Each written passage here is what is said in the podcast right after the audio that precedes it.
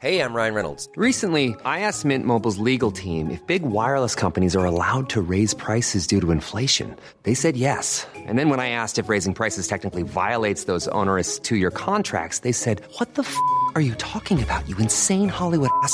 So to recap, we're cutting the price of Mint Unlimited from $30 a month to just $15 a month. Give it a try at mintmobile.com slash switch. $45 upfront for three months plus taxes and fees. Promo rate for new customers for limited time. Unlimited more than 40 gigabytes per month. Slows. Full terms at mintmobile.com. Bonjour à tous et bienvenue dans le Rendez-vous Jeu, l'émission bimensuelle où on vous résume toute l'actu du jeu vidéo et de l'industrie du gaming. C'est parti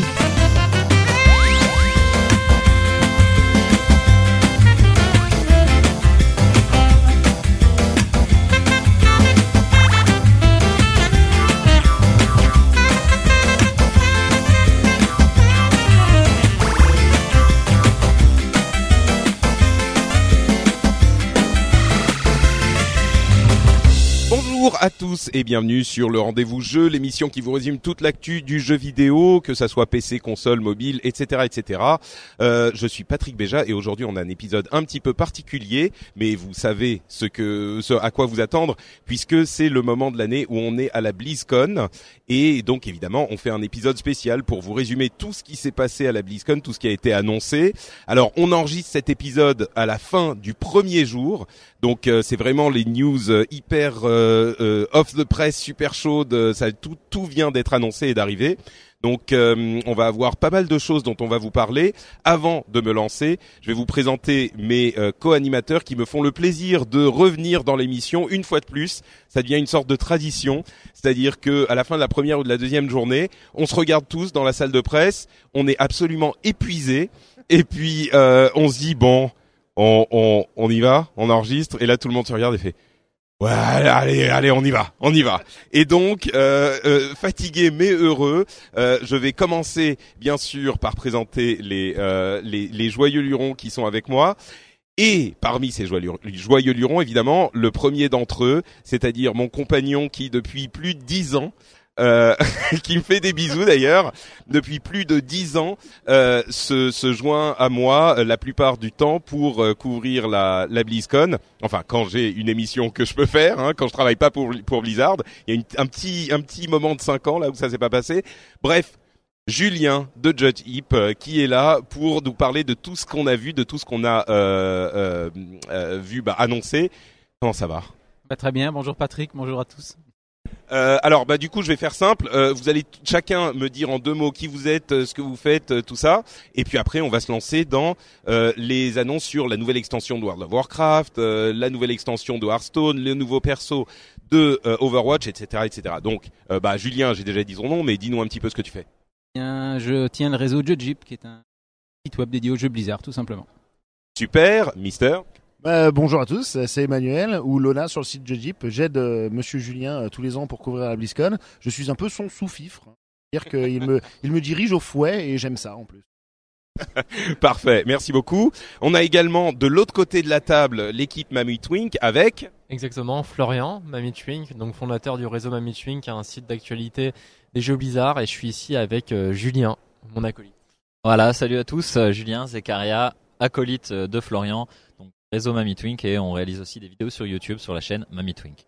Parfait. Euh, on en dira un petit peu plus tout à l'heure et peut-être que vous pourrez nous parler un petit peu des explorations nocturnes aussi, qui sont une, euh, une, euh, euh, un nouveau type de vidéo, enfin depuis quelques temps déjà, mais hyper intéressant aussi. Alors vous, c'est pas votre première BlizzCon, hein. bon toi, euh, Julien, je sais, toi euh, également, mais vous, ça fait quelques années que vous venez aussi. Hey Randy, mon ancien co-animateur de The Instance. Euh, qui passe comme ça, qui lui bosse euh, chez Blizzard maintenant. Euh, décidément, tous les anciens de The Instance finissent chez Blizzard. Pardon.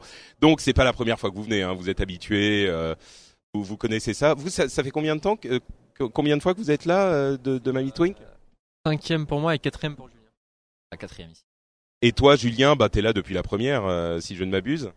Ça fait euh, les 11. Et j'en ai fait 7, je crois. Bon, donc on est vraiment des vétérans, euh, et c'est un petit peu pour ça aussi que euh, sur la fin de la première journée, on, on sait qu'il faut bosser toute la journée, et donc à la fin, c'est un petit peu, on a, on n'est plus aussi euh, euh, comment dire, énergisés par l'émerveillement de la nouveauté, et donc on est là pour bosser, quoi. Mais euh, il faut avouer que malgré ça, alors on va pas en parler un petit, un tout petit peu avant de parler des jeux. Malgré ça, il y a toujours une sorte de magie euh, qui s'opère quand on arrive. Moi, je suis là depuis mardi. Euh, parce qu'on a fait, enfin, on va faire demain matin un, un, un épisode de The Incense justement en live sur une scène à la BlizzCon, ce qui est une sorte de de, de, de truc incroyable quand on sait comment les relations entre les podcasts et Blizzard ont commencé il y a il y a quelque temps. Et, euh, et donc, il y a quand même une magie qui s'opère, même si on est fatigué, si on sait que c'est quand même beaucoup de boulot. Quand on arrive à cette cérémonie d'ou- d'ouverture, on sait qu'on est avec plein d'autres passionnés de Blizzard. On sait qu'on est entre personnes qui, euh, enfin, on dit en anglais, euh, we are with our people. On est avec notre, euh, no- no- nos, nos, comment dire, notre famille, nos, nos, voilà. Et, euh, et là, c'était une, euh, une belle euh, cérémonie d'ouverture avec beaucoup de choses, et notamment un truc que j'ai trouvé hyper intéressant, c'était cette vidéo, que je dirais vidéo de branding presque, euh, qu'ils ont diffusée au tout début de la cérémonie d'ouverture, où c'était limite une vidéo à la Apple, quoi. C'était genre euh, plein de gens euh, beaux, bien maquillés, euh, enfin des gamers donc euh, de tout type, mais euh, qui exprimaient justement à quel point c'est euh, sympa d'être dans l'univers Blizzard, d'être euh, tous euh, amis et tous se connaître. Et je suis sûr qu'il y a beaucoup de gens qui, en entendant ça, vont se dire ouais propagande machin. Et c'est vrai qu'il y a un peu de ça, bien sûr, c'est du marketing, mais c'est un truc qu'on ressent à la BlizzCon vraiment, moi je crois. Donc euh, ju- juste euh, même après euh, 5, 6, 10 ans de, de BlizzCon, c'est toujours le cas. Enfin, vous ressentez un petit peu cette, ce moment particulier en tant que fan de Blizzard? Oui, absolument. Il y a un bœuf de bonne humeur quand on entre dans la BlizzCon. Donc c'est vrai que j'ai discuté avec une de personnes pour qui c'était la première fois. Et ils disent exactement la même chose. Ils disent, voilà, on se retrouve avec des joueurs qui sont exactement comme nous. Et, je discute avec l'un, avec l'autre. Et je- à peu près comme si je les avais connus depuis toujours. Donc voilà, effectivement, quand on entre ici, on est, euh, se sent chez soi. Bah, c'est vrai que même si, comme tu le dis, nous on vient là pour bosser, notre- ce boulot c'est notre passion. Et euh, même là, la cinquième fois, quand il y a eu la cinématique euh, de la nouvelle extension de World of Warcraft, j'ai vraiment eu des frissons. Elle était géniale. Et euh, on, on frissonne à chaque fois hein, quand on est là en communion avec euh, ces 15 000 personnes dans la salle. Quand tu entends la foule euh, s'exclamer et crier, bah, t'es rempli de frissons et c'est ça qui est vraiment exceptionnel ici. Ouais, c'est vrai que ça fait quelque chose. Euh, alors justement, ben euh, parlons un petit peu de World of Warcraft. Je vais juste dire avant quelques petits chiffres, quelques infos. Il y avait énormément de gens qui étaient là pour la première fois. Ils demandent à chaque fois euh, qui est là pour la première fois, qui est là depuis machin. Il y avait quand même euh, euh, beaucoup beaucoup de gens qui, pour lesquels c'était la première BlizzCon.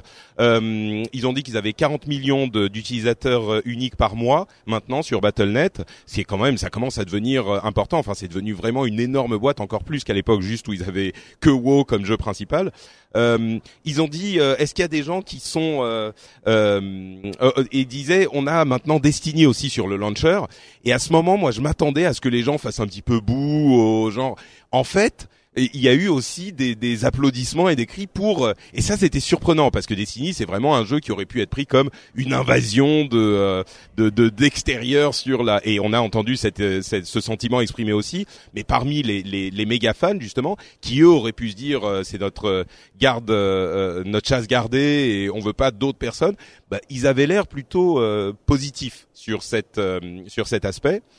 Euh, alors sur les, les, les trucs. Ah oui, quand même aussi. Euh, Mike Morheim a pris le temps de dire que euh, dans cette euh, période troublée de notre histoire, finalement, il veut rappeler encore le fait que, euh, surtout ici, euh, avec euh, les, les, on est tous des gamers et on peut trouver des choses en commun et, et se rendre compte qu'on est aussi beaucoup plus les uns comme les autres que ce qu'on pourrait craindre quand on voit l'état du monde, l'état de, de, de, de la politique, de la société. Et donc il a encouragé, et comme il le fait toujours, cette, cette ambiance, cette euh, atmosphère justement positive, inclusive, etc. Donc ça, moi, ça me fait toujours un petit peu plaisir. Euh, on va très très vite passer sur Starcraft. Starcraft 2, qui a quand même un truc intéressant, c'est qu'il est, euh, il va devenir free to play à partir du 14 novembre. Et il y a un nouveau commandeur qui arrive sur Starcraft 2. Mais bon, l'aspect free-to-play, euh, je ne sais pas si, va, si ça va pouvoir relancer le, succès Starcraft.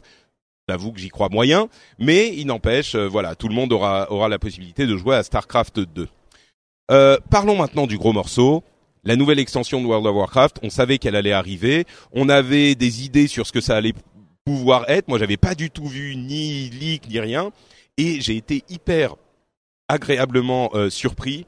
Alors, il recentre vraiment l'histoire euh, de l'extension sur le combat entre la Horde et l'Alliance.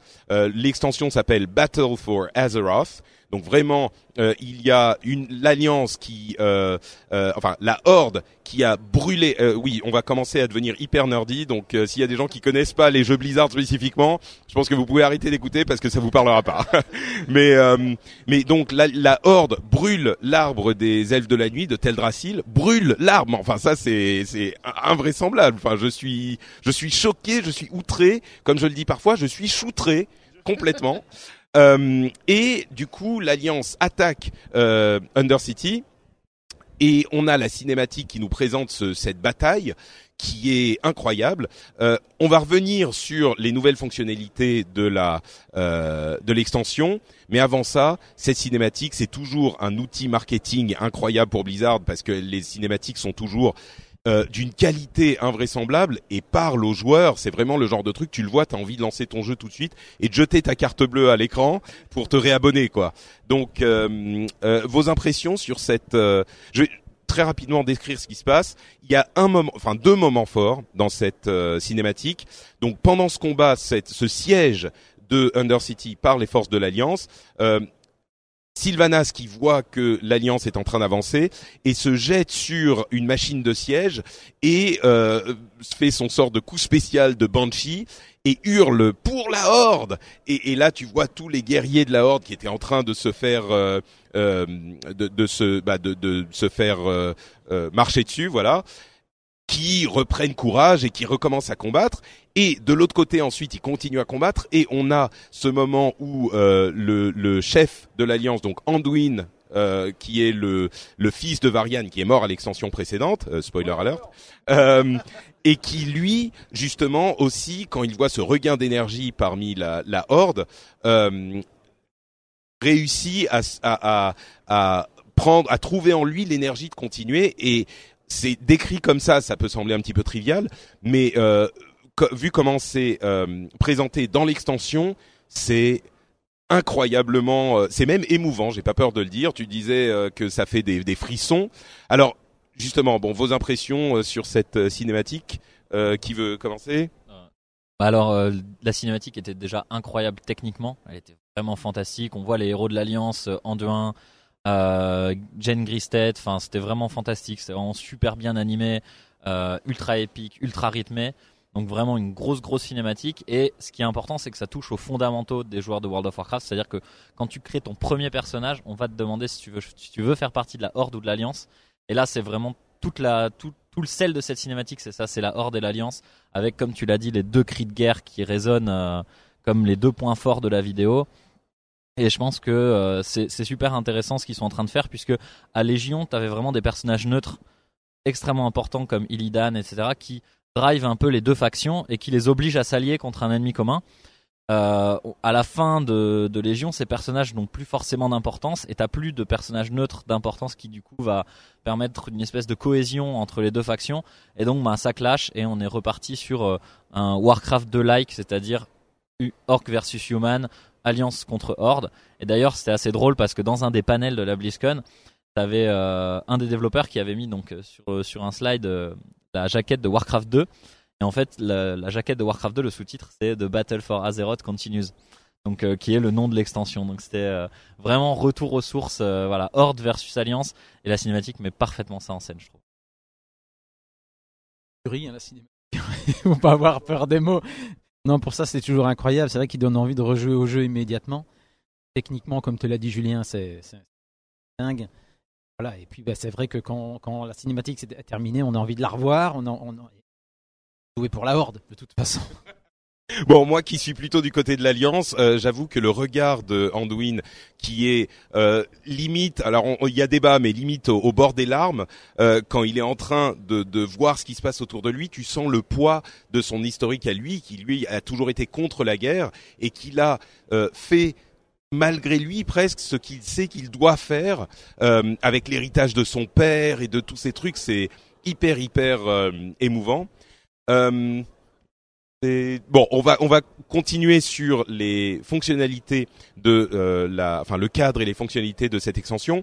On a euh, pour aller euh, euh, au fond des choses, une nouvelle, enfin deux nouveaux continents, chacun avec trois zones, qui vont être conquis maintenant que en fait les deux continents de base sont euh, appartiennent l'un- finalement vraiment euh, quasiment entièrement à l'alliance et l'autre quasiment entièrement à la horde.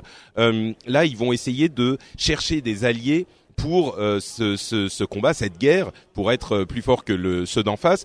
Et ils vont aller sur deux continents. euh, qui ont trois zones chacun et en fait on a vraiment le continent de l'alliance et le continent de la horde euh, avec des, des la possibilité ensuite quand on est au niveau max d'aller un petit peu partout bien sûr mais donc c'est deux histoires vraiment euh, qui se qui évoluent en parallèle Euh, on va avoir des euh, des races alliées c'est-à-dire qu'on va euh, faire euh, rejoindre à notre camp trois races euh, les Nightborn les elfes Sacre Nuit, merci. Euh, je connais pas bien les titres français. Les elfes Sacre Nuit, les taurennes euh, de la haute montagne, de Orok, ok, du Orok, et les trolls Zandalari pour la Horde, et les Draenei euh, so- san- sortent comment? Sancteforge, d'accord. Euh, les euh, euh, Dark Iron Dwarves, on s'en fout, et les les et les Void Elves pour l'Alliance. Et donc ça fait trois races de plus, mais qui sont des races qui existent déjà, donc c'est moins de boulot que de créer une race entière, mais c'est quand même. Et il disait qu'il pouvait y en avoir plus, euh, qui arriveraient ensuite. Euh, ils ont étendu le, euh, le- le- les zones euh, dynamiques, c'est-à-dire qu'on va pouvoir euh, aller faire du leveling de niveau euh, 20 à 40 dans toute une partie de l'ancien monde. Euh, 60 à 80, on peut aller soit en outre-terre, soit en Orfandre. Euh, enfin, ils vont vraiment remettre pour le leveling en tout cas les anciennes zones au goût du jour. Il y a les expéditions dans les dans les îles qui sont en fait des îles euh, un petit peu pas pas euh, inexplorées, mais qui euh, sont des, des expériences à trois joueurs. Ils n'ont pas de rôle spécifique qui sont nécessaires à trois joueurs, et on va elles, elles changent à chaque fois qu'on va qu'on va les faire. Donc il y a un certain nombre d'îles qu'on peut aller visiter, mais ces îles ont des ennemis, des trésors, des puzzles différents à chaque fois. Euh, deux, news deux nouvelles arènes, euh, une un nouveau euh, champ de bataille. Ils enlèvent le, la distinction entre serveur PVE et serveur PVP. Donc on s'active en PVP et ça va nous passer dans une phase PVP si on veut faire du PVP. Donc il y aura plus de serveur PVP PVE. Euh, nouveaux donjons, nouveaux raids, et- etc. Ce qu'ils appellent les Warfront, qui sont en fait des gros combats euh, qui sont PVP, mais assimilés à une sorte de de RTS Warcraft auquel on participerait en tant que euh, unité sur le sol. Euh, donc il y aurait au moins deux de ces Warfronts auxquels on pourrait participer. C'est une sorte de euh, 20 joueurs contre les armées qu'on doit conquérir et en même temps contre les ennemis en PVP. Ça a l'air intéressant aussi. Bon, il y a énormément de choses. J'ai même pas tout couvert parce que ça prendrait longtemps. Qu'est-ce que vous avez retenu vous euh, de d'intéressant de, toutes ces annonces? Qu'est-ce qui vous a plu le plus peut-être? Pense les races alliées, c'est aussi euh, par rapport à la communauté ce qui a été, je pense, le plus apprécié, le fait de pouvoir euh, créer un nouveau personnage avec une race alliée, surtout que ça se débloque euh, pas tout de suite, il faut faire une suite de quêtes, et tu crées un nouveau perso qui est niveau 20, et quand il arrive niveau 110, tu gagnes une armure. Je pense c'est vraiment la grosse nouveauté, au-delà des, fonctionnalités classiques, on va dire, comme le nouveau continent, les nouvelles zones. Et, le dernier point que tu as abordé, hein, c'est front de guerre qui euh, reprennent un peu euh, euh, les fonctionnalités de Warcraft, les fonctionnalités de RTS. Très curieux de voir comment ça va être intégré dans le jeu, comment ça va être mêlé à World of Warcraft pour voir ce que ça donne. Et non, je pense que c'est les deux fonctionnalités qui m'ont le plus attiré. Oui, alors moi, ce que j'adore dans cette extension, c'est justement le retour entre le conflit de la Horde et l'Alliance, euh, qu'on n'a pas eu en fait pendant très longtemps, parce que ça a toujours été des gros ennemis qui menaçaient le monde, et, fait que l'Alliance et la Horde s'allient de nouveau sur toutes les extensions, hein, la dernière, celle d'avant, etc. Et, donc ça fait vraiment plaisir de se retrouver. Ça y est, on a un vrai conflit, et on sent vraiment Blizzard prendre cette direction, dans le sens où, bah, avant d'être niveau 120, on va être exclusivement du côté Horde, et on va pas du tout avoir d'interaction. tu veux dire du côté Alliance?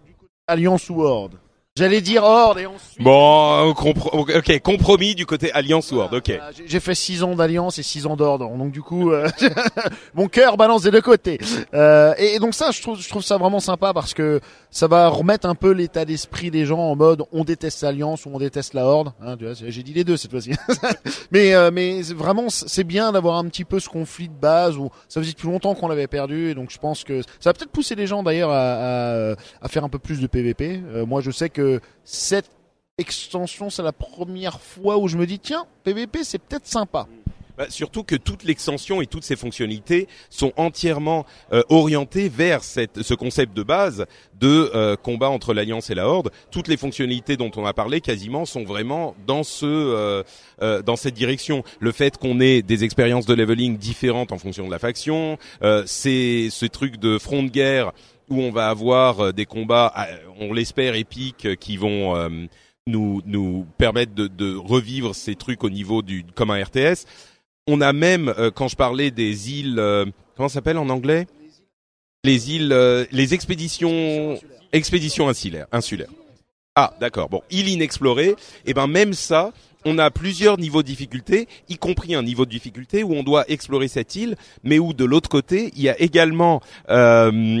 Hey Lindsay, je, je je croise en fait euh, à chaque toutes les deux minutes des gens que je connais de, de, de mon ancien boulot et tout ça. Bref, euh, donc même dans ces expéditions, non, ces îles inexplorées, euh, il y a un mode où c'est du PVP et où euh, on est, en fait, c'est une sorte de pas de course, mais on est deux équipes sur cette île euh, et, et l'autre équipe, bah, c'est l'équipe d'en face. Quand on n'a pas euh, cet aspect PVP, c'est euh, une autre euh, euh, équipe en fait de de de, bah, de NPC mais qui sont contrôlés par une IA euh, assez intelligente et qui va pouvoir faire des trucs que ne font pas les, les monstres euh, normalement.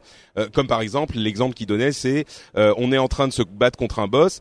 Et puis il y a euh, un petit rogue NPC qui arrive, qui vous sape et qui se barre. Donc qui, sape le healer et qui se barre. Donc c'est vraiment plus, enfin une, a priori, une expérience assez compliquée et qui émule un petit peu l'expérience PVP. Donc il y a tous ces aspects qui font que euh, on a effectivement ce, ce conflit qui est omniprésent. Il y a aussi euh, le truc du euh, Heart of Azeroth, le, le cœur d'Azeroth. Euh, Je sais pas si vous avez vu un petit peu de, de quoi il s'agissait. Est-ce que l'un de vous veut, veut en parler un petit peu?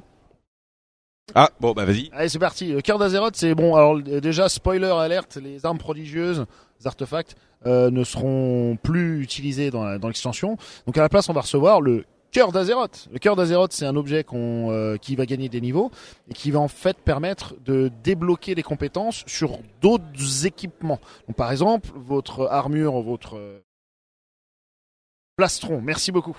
Votre plastron va pouvoir avoir des capacités. Donc, en fait, c'est ce qui montrait, en tout cas, c'est BlizzCon, ils disent qu'ils travaillent toujours dessus, mais ce sont des cercles. Donc, il y a plusieurs cercles l'un dans l'autre. Et donc, le cercle le plus extérieur, il va y avoir quatre capacités dessus. Et donc, quand t'as- ton cœur d'Azeroth à un certain niveau, tu vas euh, débloquer ce cercle. Et tu pourras choisir une des compétences sur ce cercle. Et ensuite, plus ton cœur euh, d'Azeroth va augmenter en niveau, tu vas euh, débloquer le cercle qui est immédiatement en dessous, et tu vas pouvoir choisir une compétence parmi les quatre, et ainsi de suite. Et ça, ça va être le cas sur plusieurs équipements. Et donc chaque joueur, sur la même pièce d'équipement, pourront choisir quel sort ils veulent choisir sur chaque cercle. Donc là, tu auras encore plus de diversité sur les équipements, même si deux personnes ont exactement le même plastron, ils n'auront pas les mêmes effets dans le monde. Donc c'est un moyen effectivement de, de customiser son équipement et c'est des exemples du genre euh, sur un chaman par exemple euh, le loup euh, a un- un- un- une amélioration de vitesse quand il prend des dégâts par exemple ce genre de truc et on a le choix entre deux trois quatre capacités différentes. Euh, bon euh, franchement je pourrais ah oui il y a un autre truc aussi Euh, ils vont intégrer Battle.net Voice donc le truc qui est intégré à Overwatch va être intégré à euh, Warcraft et ils vont aussi avoir les communautés on peut rejoindre plusieurs communautés. Ça me fait penser un petit peu aux communautés de Diablo, mais euh, de Diablo 3, en peut-être un petit peu amélioré. C'est des, des sortes de groupes. On sent qu'ils sentent la pression de Discord et ils veulent intégrer un petit peu un truc type Discord. On peut appartenir à plusieurs communautés. Il y a les les trucs de voix, etc. Donc c'est amélioré à ce niveau aussi. Euh, on pourrait en parler euh, pendant des heures de Warcraft. Est-ce qu'il y a un truc que j'oublie avant qu'on avance? WoW classique, bien sûr. Euh, Oui, c'est sûr, c'est sûr.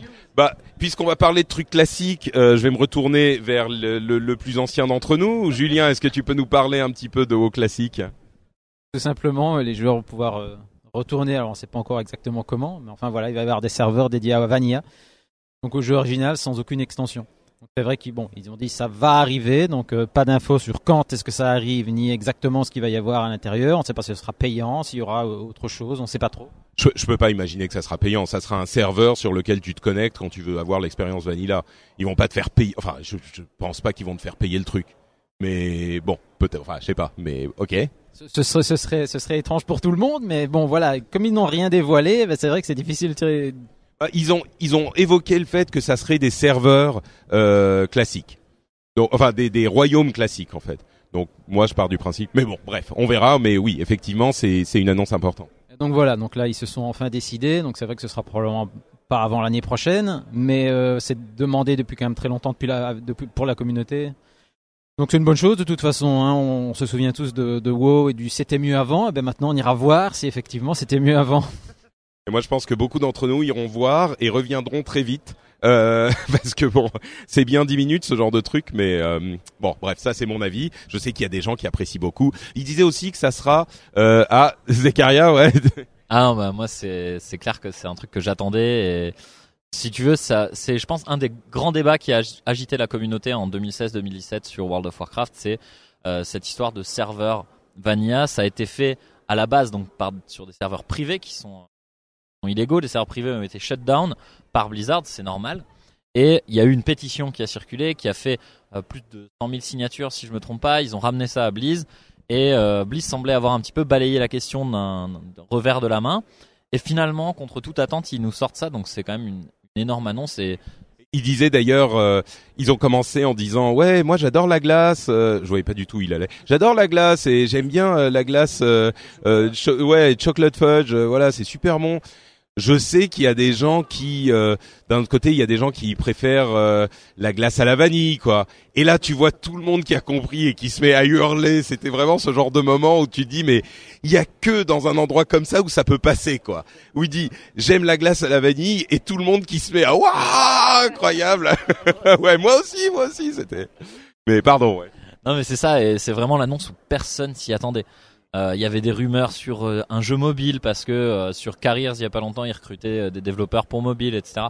Mais personne s'attendait à à ça donc vraiment pour moi c'est ça ça c'est la surprise. La grosse annonce c'est l'extension Duo mais ça c'est la surprise qui est vraiment majeure et on va voir comment ils vont tourner ça donc techniquement et puis au niveau de la philosophie du jeu aussi est-ce que ça va être exactement le World of Warcraft premier du nom ou est-ce que est-ce que ça va être euh, une version World of Warcraft premier du nom un petit peu euh, rafraîchie pour l'occasion euh, avec les nouveaux modèles, les nouveaux graphismes, peut-être de nouvelles fonctionnalités d'interface qu'ils ont ajoutées plus tard, qu'ils vont mettre dans l'ancien jeu. À voir. Donc il y a vraiment plein de questions qui se posent. Ils ont juste balancé une mini cinématique, on a zéro info, mais l'idée est là. Enfin ils ont ils ont ils ont balancé un peu le pavé dans la mare et j'ai hâte de voir ce que ça va donner en fait. Ouais, ils disaient, ils évoquaient le fait que c'est c'est pas WoW tel qu'il était en 2004 exactement à 100%, mais la vision qu'ils avaient en 2004. Donc, faudra voir effectivement ce que ça donne. euh, 2005, hein, s'il te plaît, en Europe, hein, c'est 2005 en Europe. Oui, pardon, c'est vrai qu'on est, on a trois mois de différence. Euh, et l'autre truc que je voulais évoquer, je sais pas si vous avez vu les petits extraits qu'ils ont fait des zones euh, de l'alliance euh, de, de Kultiras. Et, et ils ont en fait montré des panoramas simplement pour montrer à quoi ça allait ressembler. Et j'avoue que même moi, qui euh, ai l'habitude de voir à quoi ressemble WoW, c'est pas que c'est complètement différent au niveau du euh, des, des de la performance euh, artistique. On retrouve quand même la même patte, mais moi j'ai quand même eu l'impression que euh, peut-être que dans Légion, on a beaucoup d'endroits qui sont un petit peu plus, euh, je sais pas, moins naturels. Là, il y avait des des panoramas avec des forêts, des euh, c'était d'une beauté. Enfin, franchement, moi, ça m'a. Je sais pas si j'étais pris dans le dans le l'enthousiasme du truc, mais j'ai été euh, surpris, quoi. C'est c'est des décors limite type. euh, enfin, on est à un niveau presque de certains films de Pixar ou d'animation. Et tu sens qu'ils ont plus vraiment la contrainte graphique aussi forte qu'ils avaient avant. Tu sens plus les polygones, tu sens plus. Enfin, je sais pas, c'est que moi ou ça a été. Euh... J'ai plus. Qui veut prendre? Vas-y. Euh, je suis d'accord avec toi, mais moi je joue Horn, j'ai pas vu ça du côté Horde. tu vois. Horde, c'est un peu moins beau, mais disons que c'est un peu moins facile à apprécier parce que là, il y a, tu, tu sais, c'est les trucs où il y a des arbres avec les feuilles, les couleurs des feuilles, tu vois, c'est des trucs qui parlent peut-être plus à l'affect. Et, euh, et c'est vrai que du côté Alliance, euh, Bah, les euh, paysages Horde sont très beaux aussi, mais ils rappellent déjà des, des, des architectures qu'on a connues avec euh, les architectures trolls. C'est vrai que côté Alliance, on a Kultira, c'est un royaume dont on n'a jamais vu euh, l'apparence. Et c'est vrai qu'à chaque extension, euh, les zones, les décors, c'est assez époustouflant. C'est un peu les premiers, éléments qu'on voit visuellement. Et euh, ils font à chaque fois du, super bon travail. Maintenant, faut, faut attendre de voir ce que ça va donner en termes de, gameplay. c'est sûr. Moi, ça m'a donné, ça m'a donné envie d'aller les explorer, quoi. Et c'est la première. Non, c'est pas vrai que c'est la première fois, mais c'était quand même. J'ai eu l'impression qu'il y avait genre un truc, un niveau en plus, quoi. Bon, ok, euh, on a fait une grosse partie sur euh, World of Warcraft. Parlons maintenant de l'autre euh, gros jeu. Est-ce que vous voulez parler de Hearthstone ou de Overwatch?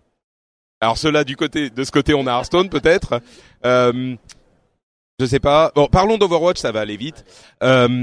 Alors, deux, trois choses qui ont été montrées.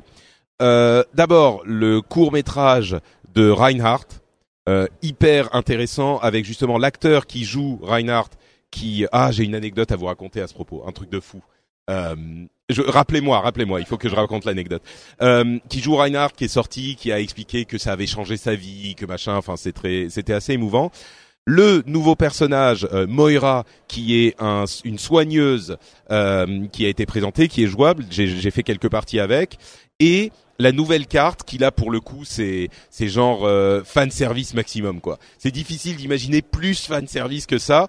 C'est une carte qui est euh, dans le le le parc à thème de Blizzard World dans le monde d'Overwatch. Genre c'est un parc à thème où il y a Warcraft, Starcraft et Diablo, pas d'Overwatch. C'est-à-dire que dans le monde d'Overwatch, la société Blizzard n'a pas développé Overwatch, genre un jeu en licence sur l'armée ou machin, non. Bon, il n'y a pas de jeu Overwatch dans le monde d'Overwatch.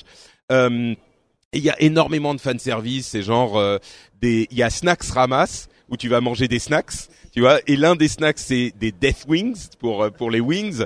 Euh, ils ont fait des skins incroyables, ça leur permet d'amener en fait les personnages des autres licences dans le jeu Overwatch de manière juste réaliste quoi. Euh, Il y a des trucs, des skins comme euh, évidemment euh, Butcher Roadhog, excellent, Nova Widowmaker, Sonia Zarya, Black Hand Doomfist. Il y en avait une autre, euh, Orisa. Enfin, il y en avait quelques-unes, super super sympa. Euh, donc sur ces trois trucs, euh, le, le court métrage Moira et la, la nouvelle carte, qui est une carte hybride qui devrait arriver sur le PTR, PTR très bientôt et puis euh, être disponible sur le live début 2018. Euh, donc sur ces trois trucs, qu'est-ce qui vous a le, le plus marqué? Euh, Je retourne vers Julien, le, le plus intéressé. Alors bah la carte. Trouvé la carte absolument géniale. C'est vrai que d'ailleurs ils ont commencé par ça si je me souviens bien. Et, et, et tu te retrouves là devant ce Blizzard World et tu dis mais en fait tout le monde, enfin tous les joueurs de, de- qui sont comme ça qui jouent un peu à tous les jeux Blizzard ont toujours imaginé se dire oh mais un jour j'aimerais bien qu'il y ait un parc d'attractions euh, dédié aux jeux Blizzard. Ben là en fait on va pouvoir se balader un petit peu dedans. Donc je sais pas, ils sont en train de préparer quelque chose. Ouais, euh, bah vas-y. Ah oui, bah pareil, hein, moi, le, le, le parc d'attractions euh, Blizzard. En fait, quand Jeff Kaplan l'a dit, j'ai cru qu'il bossait vraiment sur un parc d'attractions. Je me suis dit, ah, je crois que c'est l'année prochaine, moi, je sais où je vais. hein. Malheureusement, c'était que que dans le jeu, mais bon, ça reste sympa quand même. Je vais y jouer, c'est sûr. Et euh, j'ai été étonné que le héros, donc euh, Moira, qui est un héros de support, est du côté, a priori, méchant. Hein, entre guillemets, euh, d'Overwatch. Ça, je me suis dit, tiens, support méchant, on n'avait pas vraiment eu ça encore dans le jeu. Euh, donc euh, c'est bien, ça, ça, ça rajoute un petit peu de piment euh, à l'histoire et notamment dans la cinématique euh, de, de Reinhardt, on découvre des trucs Reinhardt, excusez-moi, on découvre euh, des choses intéressantes à propos de l'histoire aussi de, de, de- du personnage. Donc c'est bien quoi. hein. Et j'ai bien aimé la vidéo concernant Moira puisqu'on découvre des choses sur Reaper aussi, enfin sur euh, comment il s'appelle en français Faucheur. Faucheur. Ah, il y en a un que je connais en français, c'est Faucheur. Euh, effectivement, puisque euh, euh, Moira euh, est une scientifique qui a fait des expériences et qui a travaillé avec Blackwatch et donc avec Reaper, et ils ont laissé sous-entendre avec les graphismes que c'était elle qui lui avait donné ces capacités étranges euh, avec les nano machin trucs euh, qui lui permettent de disparaître partout. Euh, vous, qu'est-ce qui vous a intéressé? Alors moi j'ai bien aimé le court métrage sur Reinhardt. Bon, les courts métrages Overwatch sont en général d'une très très grande qualité et c'est un personnage un peu euh, que tout le monde aime bien. Tout le monde a un petit peu d'affect pour ce personnage. C'est un peu une mascotte des gentils dans Overwatch, donc c'était quand même important d'avoir euh, au même titre que Tracer Winston et c'était important, je pense, d'avoir son, son métrage. C'est un moment ultra ultra attendu et euh, bah la map. Là ils sont complètement euh, ils sont complètement partis en live et c'est super parce que sur toutes les maps, il y avait masse de références. Tu sais, sur Hollywood, il y a plein de références à World of Warcraft, à Diablo. Et là, ils se sont dit, bon bah les gars, on y va à fond. euh, c'est bon, plus la peine de se cacher. euh, c'est parti. Et c'est vraiment très drôle, c'est bien amené. Après avoir en termes de gameplay, j'ai pas eu le temps de tester le nouveau héros, donc je me prononcerai pas. Mais euh, c'était aussi un peu attendu que ce soit un support. Enfin, au niveau de la communauté. Après, je l'ai pas essayé encore. En parlant d'Overwatch, on peut parler de l'équipe de France qui s'est qualifiée pour la demi-finale. hein. Il y a la Coupe du Monde d'Overwatch qui a lieu ici à la BlizzCon. C'est assez exceptionnel. Ils, affrontaient la Chine en quart de finale. Et euh, on va peut-être encore avoir la possibilité de voir le, match de la demi-finale ce soir. Je sais pas si c'est la Corée du Sud ou euh, les États-Unis qui les affronteront, mais euh, c'est assez splendide. Je crois que le hashtag sur Twitter était en top tendance monde. Le hashtag avec le 6, donc pour soutenir l'équipe de France. Donc c'est aussi assez euh, euh, no- notable euh, au sujet d'Overwatch. Ah, C'est vrai qu'on a euh, bon ils sont ils sont hyper occupés. On a Trauma et Dégain et, et Alpha euh, qui bien sûr sont occupés là et qui s'occupent de l'équipe euh, de l'équipe de France. Euh, donc ils seront pas là comme enfin Alpha avait participé l'année l'année dernière quand lui faisait partie de l'équipe de l'équipe de France. C'est vrai qu'on était moi je vous avoue que j'étais un petit peu anxieux parce que euh, l'équipe avait eu des, des, enfin ils n'ont pas eu euh, une fin d'année facile et, euh, et ils affrontaient la Chine qui était quand même euh, qui, qui, qui est une super bonne équipe. Donc je suis hyper content qu'ils aient réussi à se qualifier. Maintenant, il faudra voir la demi-finale. Alors contre les États-Unis, euh, c'est envisageable. Contre la Corée du Sud, ça va être chaud quand même. Mais euh, mais on va voir. Je sais pas si tu regardes, si si on peut regarder où ils en sont. La la la, la Chine. Bon, enfin, la- on, on- vous vous saurez. Hein, ça sera. euh, Je sais que, je sais que contre toute attente, euh, la Corée du Sud a perdu sa première map contre les États-Unis. Et donc euh, grosse surprise. Donc peut-être qu'on aura des surprises ce soir. En tout cas, on espère. bon, peut-être effectivement, oui. Juste euh, dernière info, hier on discutait avec Deguin, donc du comité euh, de l'équipe de France d'Overwatch, et on parlait dans le cadre d'une confrontation, confrontation France-Corée du Sud, il donnait euh, 10% voire 20% de chance pour l'équipe de France. Voilà, petite info. euh, Ouais, ça veut dire qu'ils vont gagner exactement. 10% c'est euh, largement suffisant. Mais c'est vrai que les, les Coréens sont très très bons. Mais on va voir. Hein, euh, c'est toujours, il y a toujours une chance. Et puis l'équipe de France, toutes les équipes sont bonnes, mais l'équipe de France a son meilleur niveau. Et puis là, c'est un petit peu leur baroud d'honneur. Euh, donc s'ils réussissent à se motiver. Euh, c'est, c'est- ils sont hyper hyper bons. C'est vraiment euh, pendant une bonne partie de l'année, on se disait s'il y a une équipe qui peut battre la Corée du Sud, c'est possible. Enfin, l'équipe de France en fait partie, quoi. Donc euh, bon, on verra effectivement comment ça se passe. Euh, je termine sur Overwatch en disant euh, deux choses. D'abord, le cours de Reinhardt, un petit peu comme l'intro de de de WoW. J'ai trouvé ça hyper émouvant. On voit justement le personnage âgé de Reinhardt qui est euh, qui a ce côté un petit peu insouciant mais en même temps hyper euh, euh, sincère dans son dans ses idéaux. Et on le voit beaucoup plus jeune avec ses cheveux fabuleux euh, sur lesquels il plaisante euh, souvent. Et euh, et on le voit plus jeune et justement encore plus insouciant au, au, au point d'en devenir dangereux justement. Et ce fameux combat qu'il y a eu dans Eichenwald la, la carte du, du du euh, qui est disponible dans le jeu avec son mentor et ce qui s'est passé à ce moment. Et c'est vrai que du coup ça donne une dimension un petit peu tragique au personnage qui lui donne beaucoup de corps. Et, euh, et donc elle était et en plus elle était hyper badass avec des combats des machins donc j'ai beaucoup aimé. Et là euh, vous êtes en train de regarder si on voit où on en sont les États-Unis. D'accord. Euh, et le, le personnage donc Moira que j'ai pu jouer un petit peu. Ah c'est demain la demi-finale. Ok bon. Ok euh, et donc Moira là, que j'ai pu jouer un petit peu, j'ai fait quelques parties avec, euh, hyper euh, hyper intéressante parce que vraiment elle a euh, une des capacités de soins. En fait, pour ceux qui jouent au jeu, son soin c'est une sorte de spray un petit peu comme May. Euh, ça se comporte au niveau physique et avec le clic gauche, elle peut faire des dégâts un petit peu comme Symmetra. Bon, elle fait moins de dégâts et elle utilise des dégâts pour recharger son euh, niveau d'énergie pour faire des soins. Et du coup, euh, on a un, petit peu tendance à oublier les soins pour aller faire des dégâts, quoi. Et elle a une capacité qui est une orbe qui va rebondir un petit peu partout, qui se déplace assez lentement et qui va envoyer des sortes de, tentacules de soins ou de dégâts.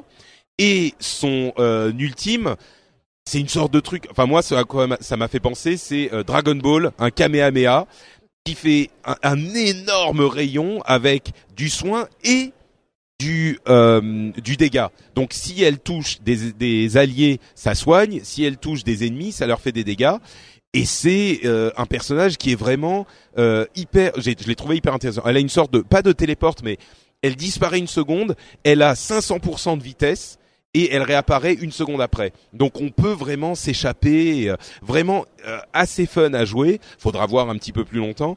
Et euh, et, c'est marrant parce qu'il disait au fait, euh, si vous savez pas comment on épelle euh, Moira, on l'épelle euh, OPAF. Euh, ce qui veut dire bien sûr OP as fuck, donc overpowered as fuck. C'était c'était marrant et c'est vrai qu'elle est, elle a l'air euh, assez particulière quoi.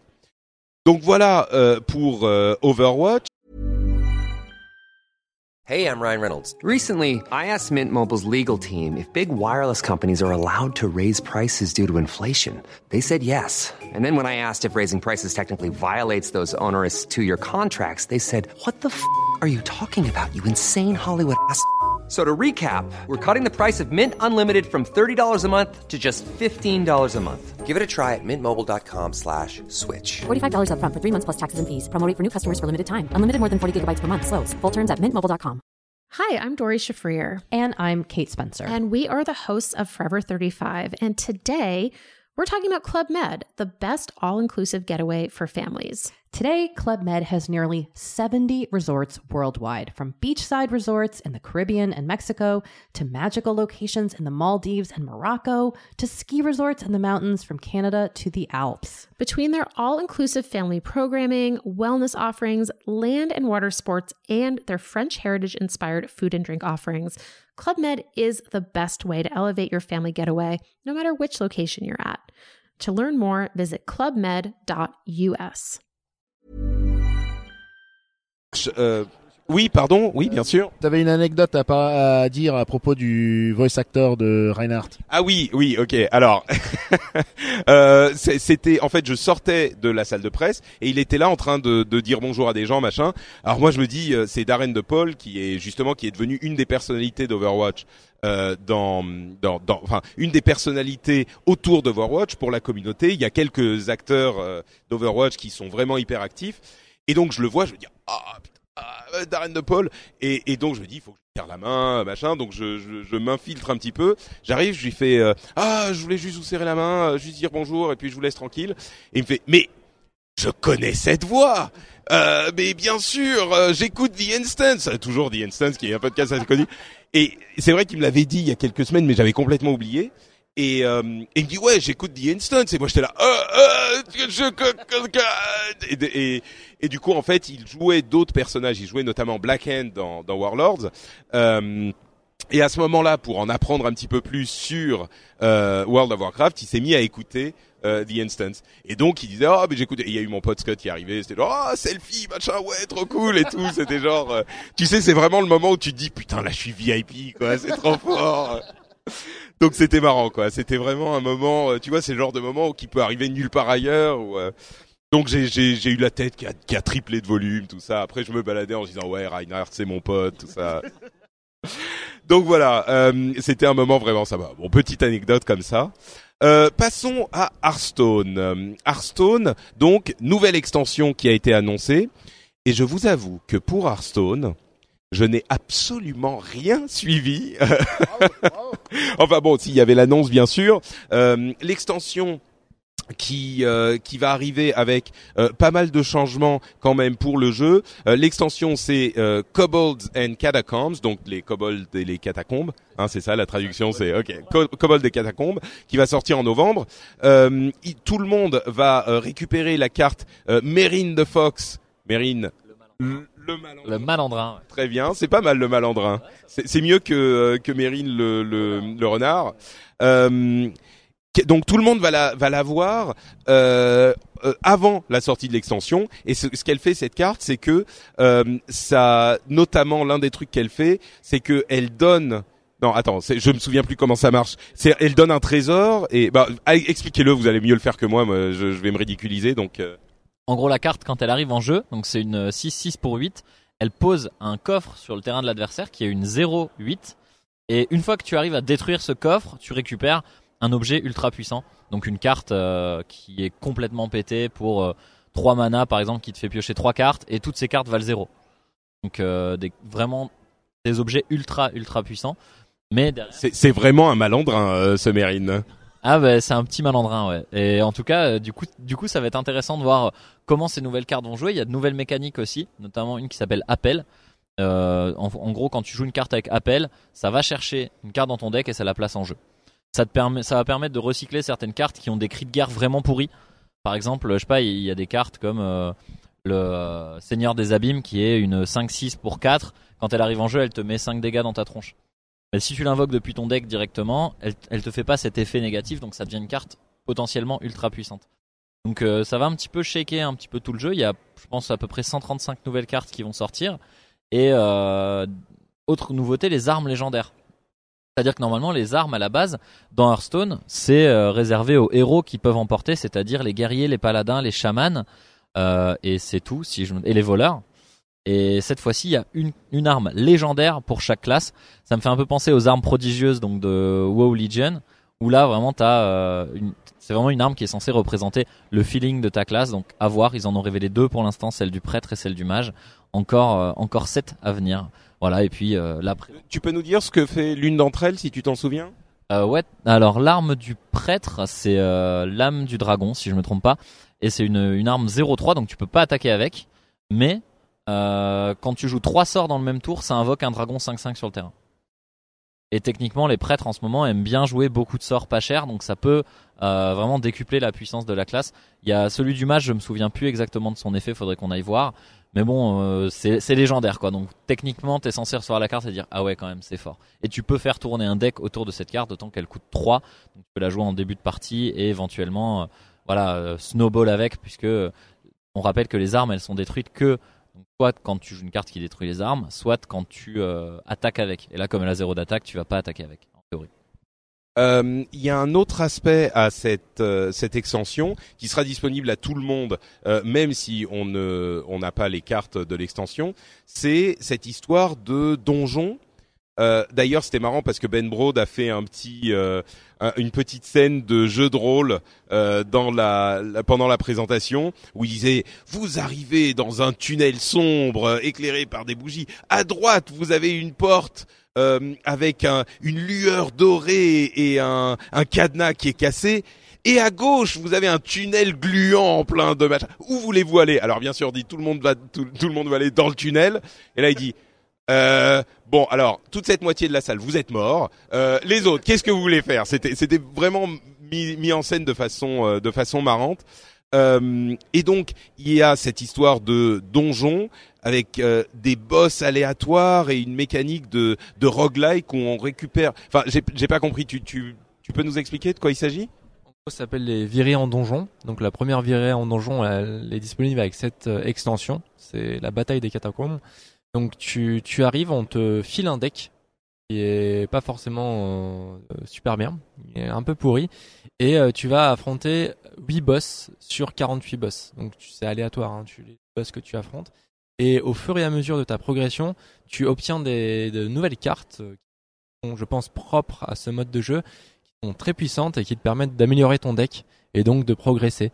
Et d'ailleurs, si tu arrives à terminer euh, la bataille des catacombes, donc cette virée en, en donjon avec les 9 classes du jeu, tu obtiens un, d'autres cartes spéciales. C'est une façon d'octroyer des, des récompenses euh, aux joueurs et c'est euh, entièrement gratuit. Ça reprend un petit peu euh, la philosophie qu'il y a eu avec euh, Trône de glace et ses missions solo gratuites.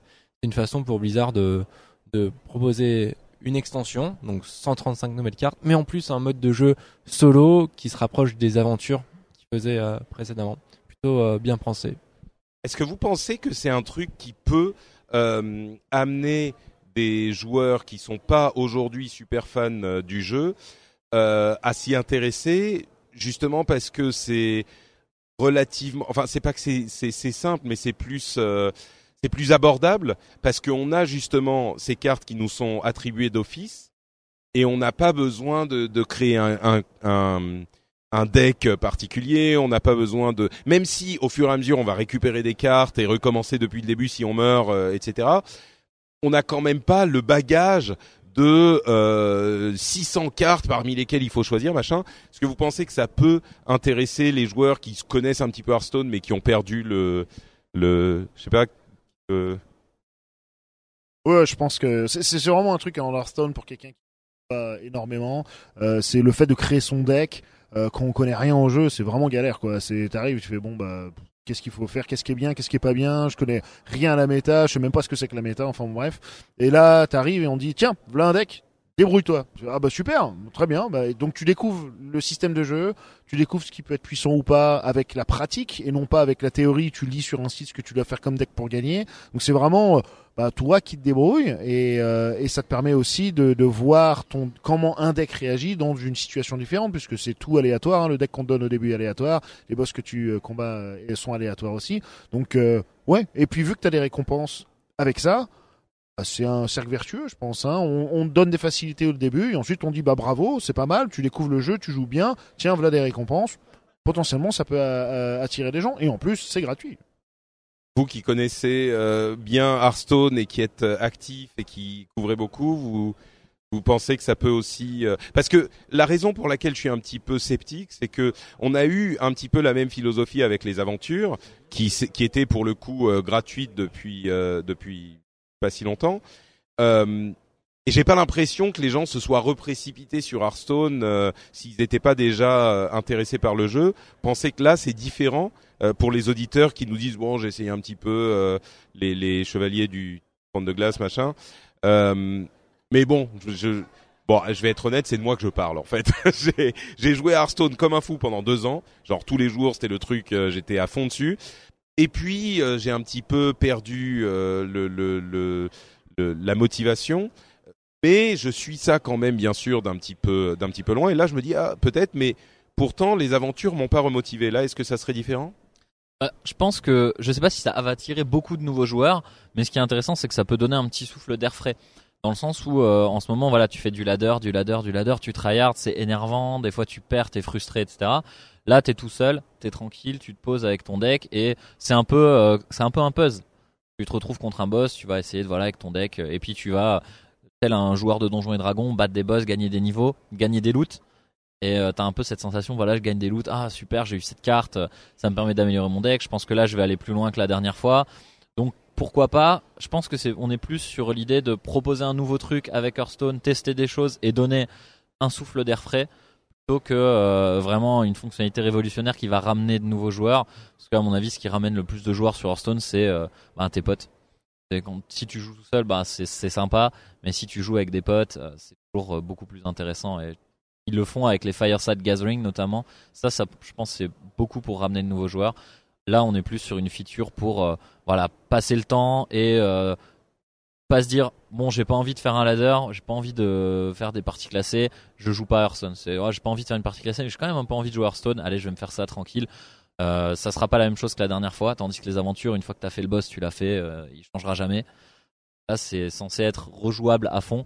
Et c'est vraiment un truc qui manquait en fait aux aventures. C'était la rejouabilité. Tu le faisais une fois, t'avais payé au début c'était 20 euros, t'avais payé tes 20 euros, t'avais fait l'aventure, c'était sympa.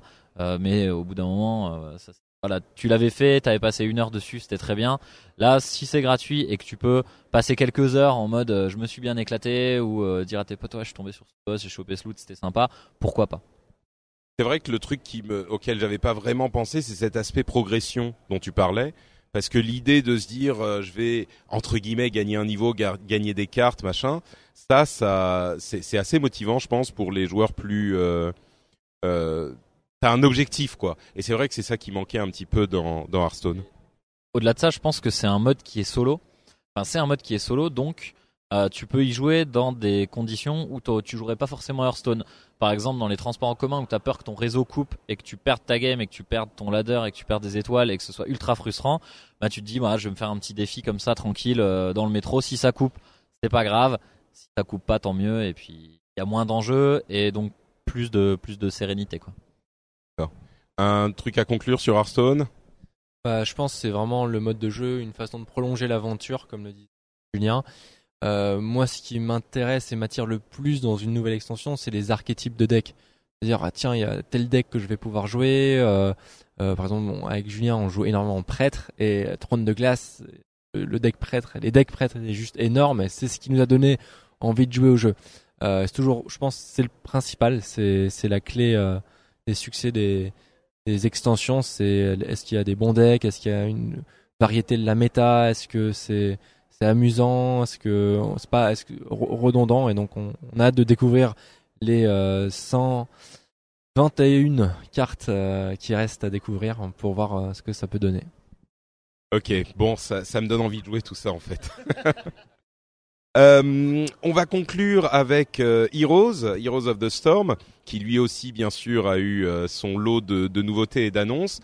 Avant tout, deux nouveaux personnages, deux dragons d'une certaine manière. Euh, Alexstrasza d'un côté, donc qui vient de World of Warcraft, et Hanzo qui vient de euh, d'Overwatch. Voilà, je me souvenais plus du nom du jeu, c'est un petit truc donc. euh, euh, et il y avait une cinématique assez sympa où c'était. euh, Qu'est-ce qui se passe, Julien? J'ai pas compris.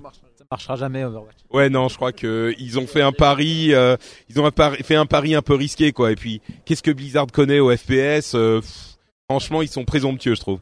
Euh, et donc, euh, une petite cinématique sympa, dragon contre dragon. euh, le, là encore, euh, dans, quand t'es dans cette salle et que Hanzo se met à hurler euh, Ryuga wagate kyokurae et tout le monde, toute la salle, il fait trop fort, machin. Ils ont fait des blagues sur les Hanzo mains, tout ça. Enfin bon, c'était euh, très très drôle.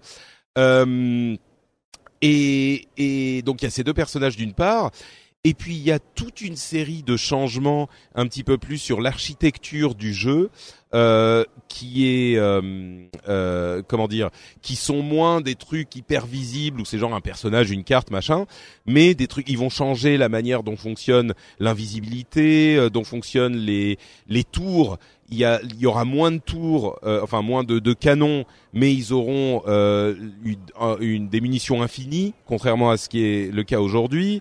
Euh, ils ajoutent aussi le voice chat en jeu, euh, comme euh, comme World of Warcraft, le, vo- le voice chat version qui marche, c'est-à-dire la version Overwatch. D'ailleurs, ils ils pas Hearthstone, je crois. Hein. C'est pas vraiment le- l'es- l'esprit de Hearthstone. Et puis il y a cette histoire de matchmaking et ranking basé sur les performances. Euh, bon, vous êtes tous des grands fans de Heroes ici, bien sûr.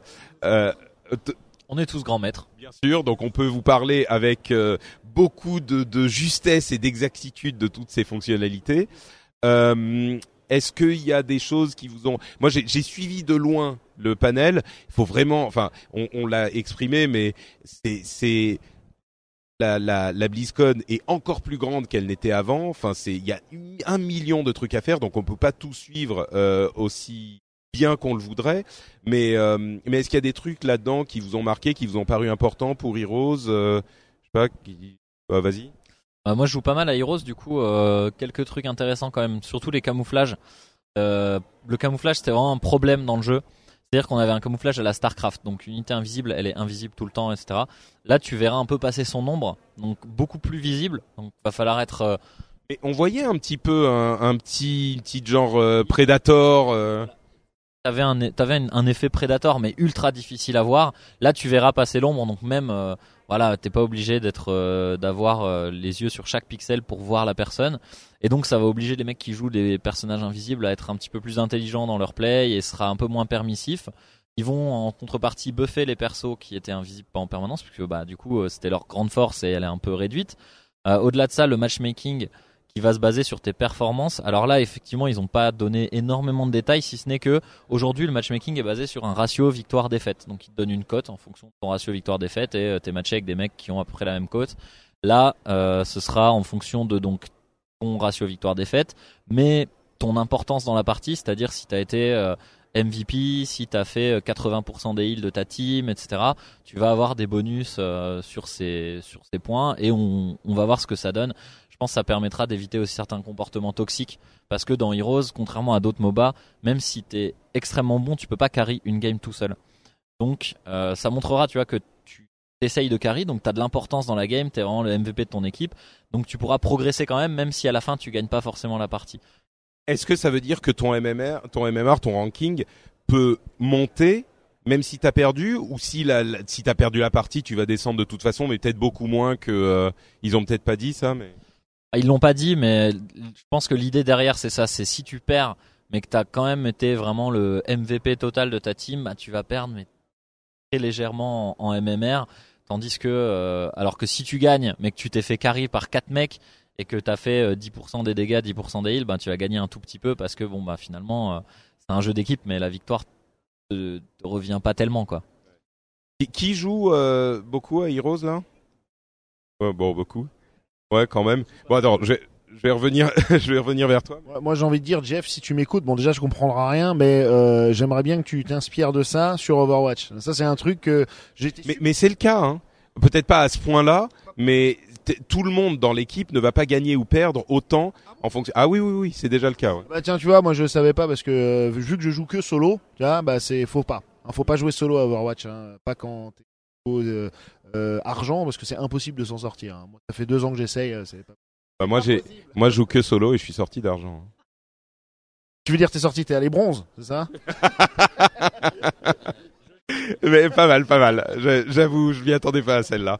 Mais euh, non, c'est vrai que du coup, ça peut euh, se faire euh, faire se poser la question à des gens qui ne sortent pas de leur classement et qui disent ouais, c'est parce que c'est mon équipe qui ceci, qui cela. Et et je me demande s'il n'y a pas quand même des, beaucoup de gens qui se font des idées, quoi, qui se disent genre ouais c'est à cause de mon équipe machin, et qui se disent maintenant ah bah du coup c'est bon je vais pouvoir passer euh, machin, et qui finalement vont se retrouver quand même euh, à, à rester coincés à leur niveau et qui vont essayer de trouver d'autres excuses, je sais pas, mais C'est comme dans WoW, dans WoW c'est toujours la faute du heal et là c'est toujours la faute du support. Bah peut-être qu'on se rendra compte que pas forcément. euh, du coup toi aussi tu tu tu joues beaucoup à Heroes, euh, t'as des pensées sur ce truc? Ouais, on joue énormément à Heroes avec euh, Zeka, enfin énormément proportionnellement au temps qu'on a pour jouer, c'est le jeu auquel on joue le plus avec euh, Hearthstone. Et euh, j'ai hâte de, voir tout ça. Moi, je joue uniquement support, donc par rapport au changement annoncé, euh, il y a Alex Raza, hein, je suis très curieux de tester, c'est un, support. Donc très hâte de, voir tout ça. Ouais. Est-ce qu'ils ont justement ces héros des je sais pas si vous avez vu s'ils ont des euh, capacités particulières qui sont intéressantes euh, ou différentes ou parce qu'il y a quand même dans Heroes c'est le jeu où il y a des berceaux de folie qui font des trucs euh, qu'on n'a jamais vus euh, ailleurs. Enfin en tout cas de mon point de vue de de non connaisseur de MOBA. Mais euh, est-ce que ceux-là ils ont des trucs intéressants ou c'est juste des, des voilà c'est des persos et voilà? Euh, C'est toujours intéressant, mais ce qui m'a marqué sur les derniers héros, c'est que en termes de gameplay, c'est ça ressemble énormément aux, aux héros que tu as dans le jeu. Par exemple, Zarya, euh, quand tu la joues dans Heroes, et ben tu la joues comme dans Overwatch. Et je trouve qu'ils arrivent vraiment bien à retranscrire le gameplay du héros entre les licences. Et du coup, pour Hanzo, ce que tu veux dire, c'est que il faut courir tout seul euh, de l'autre côté de la carte et se mettre à essayer de sniper des gens et mourir au bout de, de, de 30 secondes. C'est comme ça que ça se joue en fait euh, dans Heroes. Bah, je j'ai pas pu le tester, mais effectivement, des images qu'on a vues, ça, ça ressemble, ça ressemble énormément au Hanzo d'Overwatch. ouais.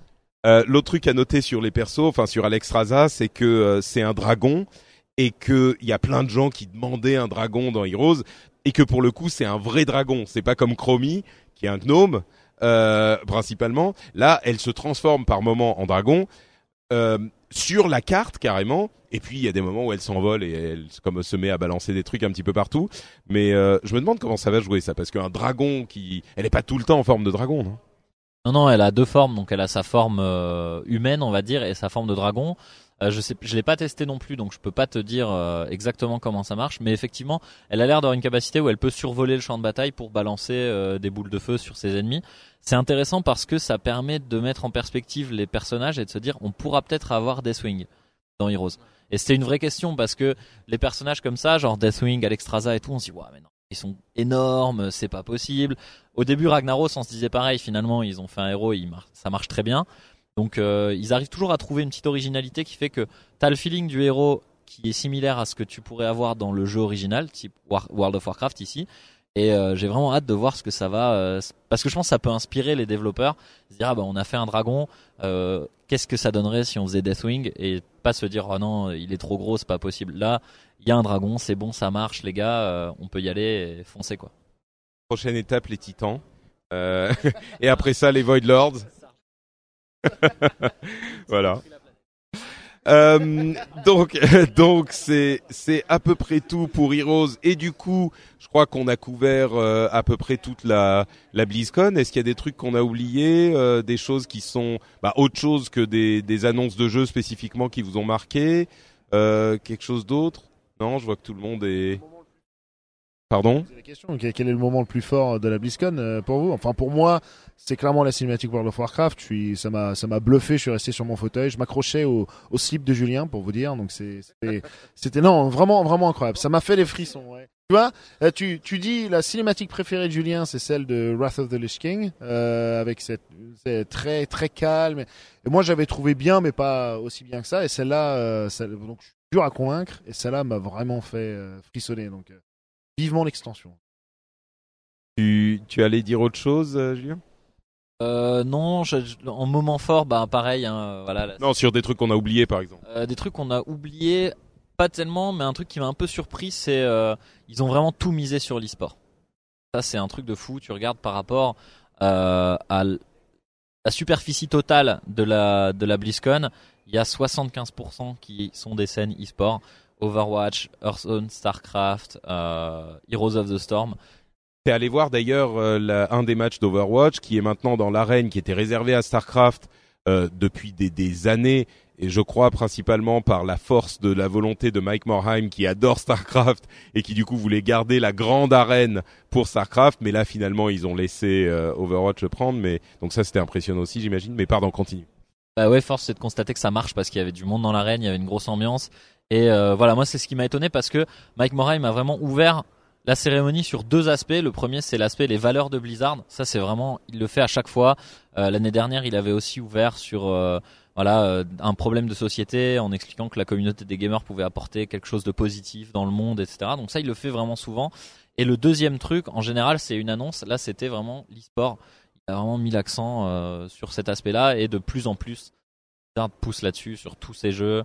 Euh, et c'est ce qui m'a c'est surpris et c'est ce qui m'a voilà le plus marqué, c'est dire ok là euh, ça rigole plus, il y a de l'e-sport partout. Euh, on le voit avec l'Overwatch League, ils sont prêts à mettre énormément de billets sur la table pour faire avancer ça et à voir si la volonté de la société Blizzard transforme la société en général dans le sens où euh, est-ce que ça va légitimer l'e-sport, est-ce que ça va permettre à des structures de, de vraiment euh, se pérenniser financièrement et pas être euh, un peu bancal et apparaître, disparaître x fois par an, ce qui arrive très souvent avec les équipes aujourd'hui. Donc vraiment cette volonté de Blizzard qui se matérialise aujourd'hui avec cette BlizzCon quoi.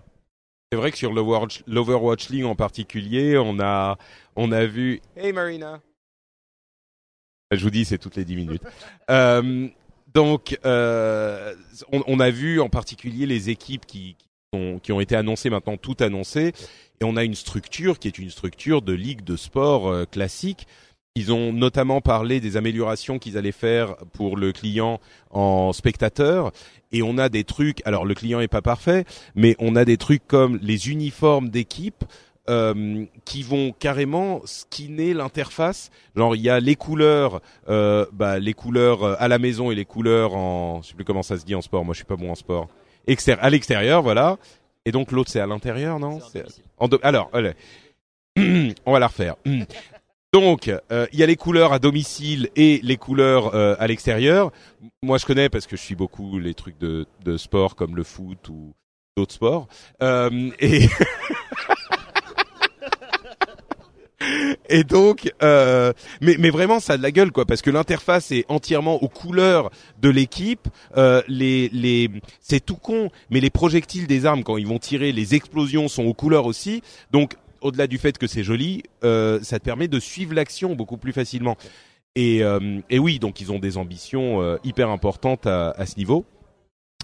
Euh, donc euh, les trucs qui nous ont marqué ou qu'on a oublié, euh, je sais pas si s'il y en a qu'on a oublié, mais euh, vas-y. Non, je pense, comme j'ai dit au début, la cinématique de la nouvelle extension de World of Warcraft et en deuxième, euh, la taille de la BlizzCon. Ils ont ajouté un hall supplémentaire. Ce matin, j'étais allé le, le chercher. C'est carrément à l'extérieur du bâtiment principal, dans un autre bâtiment, sur deux étages. Euh, dans l'espace Hearthstone, ils ont fait une taverne où tu peux aller acheter des, des boissons. euh, Enfin, c'est vraiment gigantesque. Il y a aussi un- une petite anecdote. Ils ont fait une sorte de euh, mise en scène de figurines de la bataille euh, pour euh, dans les ruines de Lord Iron où il y a 15 000 figurines qui représentent la bataille entre l'Alliance et la Horde. Et je pense que ça montre que Blizzard, jusque dans le détail, même en real life, il, pousse les choses à fond. On avait des statues, là, on a carrément un- un- une mise en scène en figurine. hein, C'est- dans le hall euh, nord là, le hall E. euh, Non, pas E, mais C'est en bas, dans le hall principal, et c'est magnifique. Et c'est une façon de, donner vie à, à la nouvelle extension et cette euh, cinématique qui, a bluffé, je pense, la plupart des visiteurs. Ah, je l'ai- je l'ai pas vu. Je vais aller y jeter un coup d'œil effectivement. Les figurines sont toutes imprimées. Euh, ce sont des modèles de joueurs qui jouent à World of Warcraft. Chaque figurine est unique. Oui. Ah oui, je savais. Et il y en a 15 000 Ouais, quelque chose comme entre 12 et 15 000. ouais. Donc c'est vraiment colossal. Et puis, euh, les bâtiments de Lordaeron, et donc t'as euh, vraiment l'alliance devant en bataillon qui est sur le point d'attaquer, et la horde à l'intérieur des murs de la ville sur les remparts, etc. Eh, En plus, le fait que ça soit des, des impressions de personnages euh, de- du jeu, c'est euh, un petit truc supplémentaire où tu te dis ah mais- effectivement. Euh, bah écoute Julien, euh, le le dernier mot. Vétéran. Mais alors, Julien, je te donne le dernier mot parce que ça exprime le, le respect que j'ai pour euh, pour toi et, et pour ta position dans ce groupe. Euh, donc les les trucs, bon, je sais pas si on a oublié, mais sinon que tu retiens particulièrement. Mais c'est vrai, bah, disons que la BlizzCon c'est encore plus grand que d'habitude. C'est vrai que maintenant ils ont dépassé les 30 000 visiteurs, euh, 30 000 euh, billets euh, payants. c'est vrai que c'est très impressionnant, c'est plus grand que jamais. C'est, euh, tu sens toujours autant la passion chez les développeurs. Tu, vois qu'ils ont envie de te faire participer en fait à leur événement et que c'est aussi un petit peu ton événement à toi quand tu viens visiter le salon. Donc ça c'est vrai que ça se ressent ici avec les gens qui peuvent dessiner, il y a les, gars de chez Blizzard qui sont là, qui viennent regarder, discuter avec toi. Donc peu importe où tu te trouves dans le salon, tu, participes vraiment à la toi-même. Donc ça c'est vraiment un point qui est super positif. Euh, à côté de ça, moi je suis un tout petit peu déçu de ne pas avoir plus de Diablo. Ah, c'est vrai que j'ai complètement. on l'a, on l'a oublié celui-là. Euh, Diablo, mais si, t'es allé à un panel. Il y avait un panel Diablo qui était incroyable. Ah, mais il était complètement amazing. Voilà. Donc on a on, on a vu des choses, on a- on n'a rien vu parce qu'il y avait il y avait il y avait rien à voir. Enfin on a parlé un petit peu du nécromancien. Mais donc voilà, je suis un petit peu déçu parce qu'il y a, y a rien de plus sur Diablo. Ils, ils avaient prévenu. Hein. Exactement, on le savait, donc on n'est pas déçu plus que ça. Mais enfin bon, voilà, je, tiens à le signaler quand même parce que mon amour pour Diablo est, immense, donc je ne peux pas ne pas en parler. Bah, Judge Ip, ça vient de là en plus euh, à l'origine. Bon, très bien. Eh ben, écoutez, euh, je pense qu'on arrive à la conclusion de, cet épisode. Euh, Est-ce que je vais dire moi ce qui m'a le, le, plus marqué? C'est, ça fait dix ans que je viens à la BlizzCon, soit pour le boulot, soit bah, pour un autre type de boulot, soit en tant qu'employé, soit en tant que membre de la de la communauté.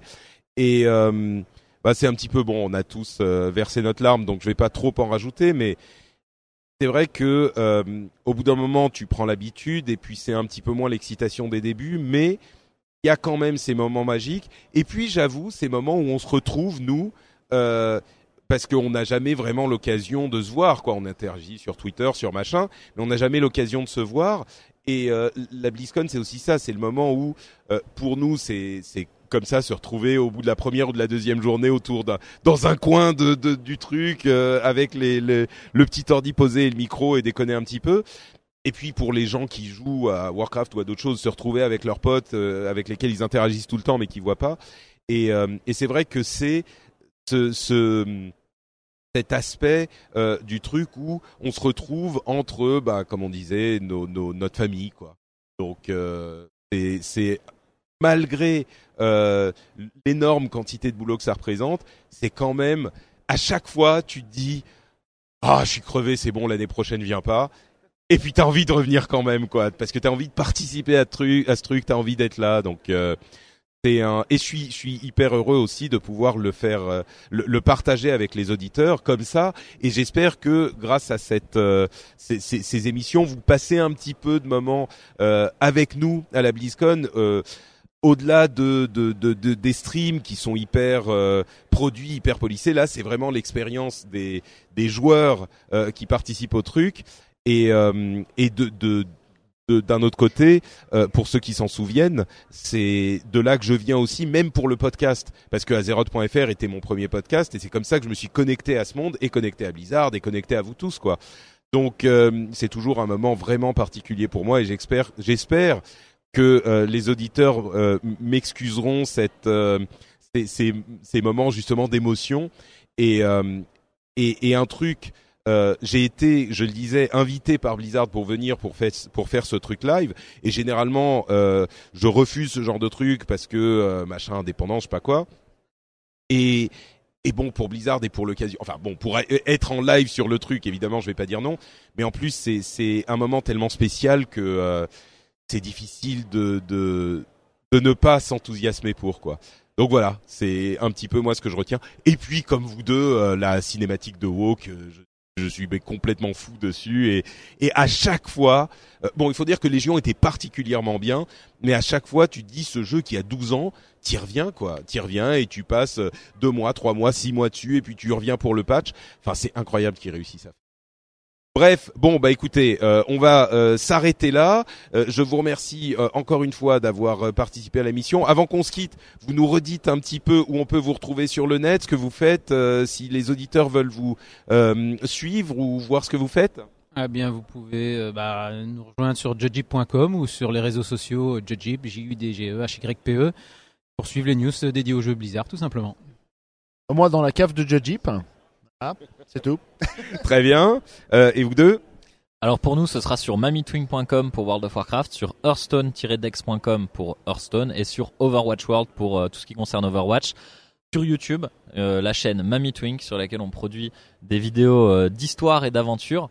Sur la chaîne Mami Ezeka Gaming sur laquelle on produit nos vidéos, donc gaming dédié à Blizzard, puisqu'on est d'énormes fans de Blizzard, évidemment. Et sur les réseaux sociaux, Mamitwink et Zekaria. Euh, et du coup, j'aimerais bien que vous m'en disiez euh, un petit peu plus sur euh, ces nouveaux types de vidéos que vous faites depuis quelques temps parce que c'est un truc qui est en train de marcher super bien. Bon qui a pas grand chose à voir avec le gaming.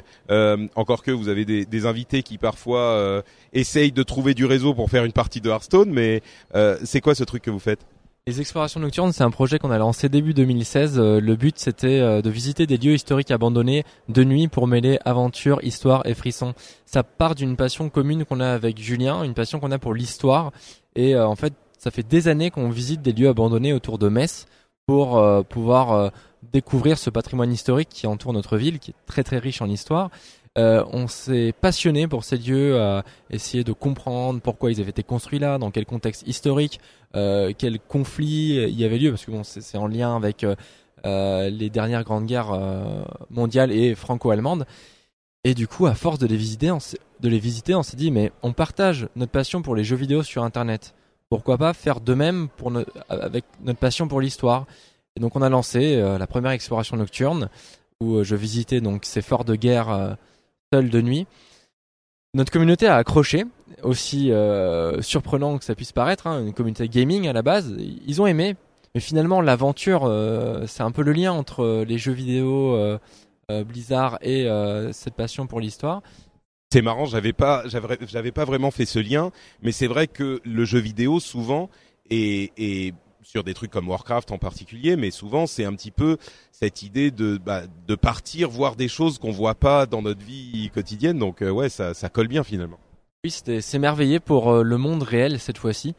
Et donc on a euh, créé cette première vidéo qu'on a mise en ligne qui a très bien marché et on a vu qu'il y avait un engouement de la part de la communauté et on a continué petit à petit à visiter d'autres lieux, des hôpitaux abandonnés, châteaux abandonnés, récemment un fort de guerre à 3100 mètres d'altitude dans les Alpes ou encore un phare inhabité au large de la pointe du Raz.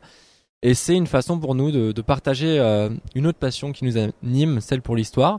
Et finalement, on se retrouve euh, voilà à, partager no- notre passion pour les jeux vidéo par le biais des sites internet et de nos vidéos gaming et celle pour l'histoire et l'aventure. Et je pense qu'on n'a jamais été autant épanoui dans notre vie qu'en euh, partageant toutes ces passions. Parce que souvent, quand tu fais du quand tu partages du contenu sur internet, les gens euh, pensent que tu euh, vas rester enfermé dans ce pourquoi tu as commencé. Euh, tu vois beaucoup de youtubeurs hein, qui vont essayer de, se forcer à continuer à faire des vidéos sur le, la thématique par laquelle ils ont commencé sur YouTube. Finalement, non, sur Internet, il y a une, il y a une règle d'or, c'est de, quand tu partages ta passion, c'est faire ce que tu veux, ce qui t'anime. Et tu restes sincère, les gens continueront à, te suivre et c'est vraiment notre philosophie. On se prend pas la tête, on parle de ce qu'on aime sur notre chaîne YouTube et nos sites internet. Et, du coup, ça marche, ça marche pas mal. Vous me disiez que vous alliez peut-être, euh, je sais pas si on peut. Oui, oui, vous, allez, euh, vous allez sans doute séparer les deux chaînes. Euh, et c'est marrant ce que tu, ce que tu dis sur. Oui, c'est peut-être surprenant, mais même les gamers apprécient. C'est vrai que bon, les gamers sont des, des gens comme les autres ou presque. Et, euh, et je suis content que ça se, ça se passe bien parce que c'est vrai que les gens restent parfois enfermés dans leur truc d'un jeu spécifique, mais là, c'est même pas juste que vous êtes euh, que vous êtes passé sur d'autres jeux, c'est que vous êtes carrément parti sur euh, complètement autre chose, quoi. Donc, je suis content que ça marche bien pour vous, et puis euh, et puis euh, j'espère que ça va continuer à se développer de cette manière. Euh, bon voilà, pour ma part, c'est euh, Note Patrick sur euh, Twitter et sur Facebook. Vous pouvez aussi retrouver l'émission euh, sur le site frenchspin.fr. Il y a d'autres émissions que vous retrouverez là-bas aussi. Et puis, euh, bah écoutez, c'est tout pour cet épisode spécial BlizzCon. On se retrouvera dans une quinzaine de jours, je pense, pour un nouvel épisode. Euh, et puis d'ici là, euh, n'oubliez pas de soutenir l'équipe de France. J'espère que ça sera bien passé. voilà, euh, sur Overwatch. Et je vous fais plein de, de bises particulières parce que toute cette aventure a commencé, cette aventure de podcast a commencé avec vous et avec ceux d'entre vous qui écoutez les émissions. Donc euh, voilà, on l'a suffisamment exprimé, c'est toujours un truc euh, spécial pour nous. Donc merci à vous tous, on vous fait de grosses bises et on se retrouve dans 15 jours pour un nouveau rendez-vous de jeu. Ciao ciao